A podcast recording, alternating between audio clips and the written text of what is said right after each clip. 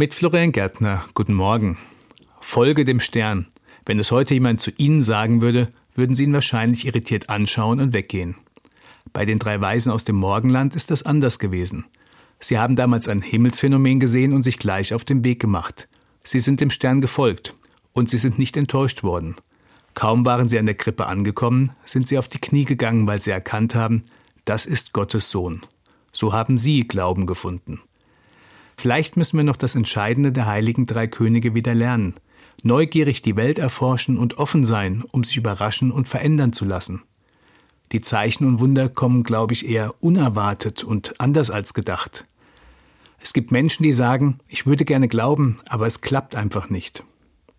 Mein Freund Thomas hat auch dazu gehört. Einmal hat er sogar gesagt, wenn es Gott gibt und er will, dass ich an ihn glaube, dann soll es an meinem Geburtstag im Mai schneien. Das hat natürlich nicht geklappt, aber dann ist doch was passiert, was für ihn ein Wunder gewirkt hat. Er ist Opa geworden. Als er seinen Enkel das erste Mal im Krankenhaus besucht hat, ist er wortwörtlich auf die Knie gegangen. So ergriffen, so emotional gepackt hat ihn das kleine Kind.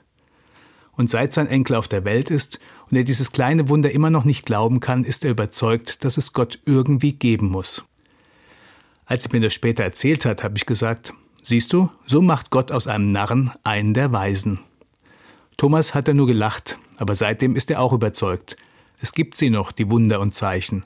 Und dann folgt man dem Stern, so wie es die drei Könige gemacht haben. Florian Gärtner, Landau, Evangelische Kirche.